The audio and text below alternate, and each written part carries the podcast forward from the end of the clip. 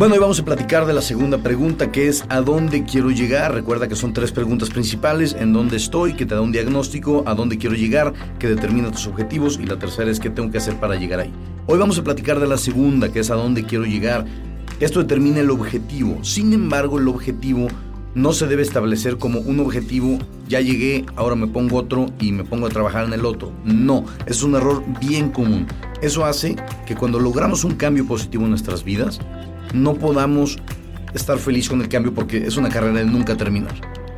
Lo que yo recomiendo es, al momento de definir el, a dónde quiero llegar, es que te establezcas una situación deseada. ¿Qué significa esto? Es ponte una meta. Por ejemplo, quiero mejorar la relación que tengo con mi pareja, porque últimamente nos llevamos a la fregada. Perfecto. ¿Qué quieres lograr? ¿Sabes qué? Pues quiero ir a cenar tales días, quiero tener una, por lo menos una situación en que podamos platicar sin pelear y que, sin que acabemos a gritos. Bueno, perfecto, si ese es tu objetivo, adelante. Pero estate consciente que en el momento que lo logres, lo vas a dejar ahí y te vas a enfocar en otra cosa.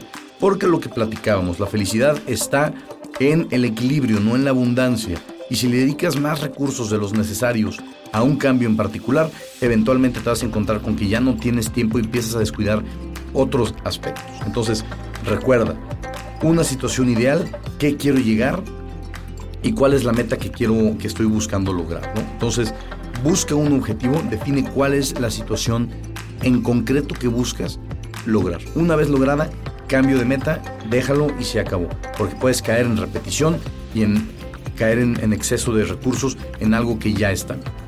Eso es todo por hoy. Recuerda que iremos construyendo el tema sobre lo que vamos platicando. No te pierdas la siguiente cápsula y si quieres saber más, visítanos en lifeplanner.mx o en nuestras redes sociales lifeplannermx.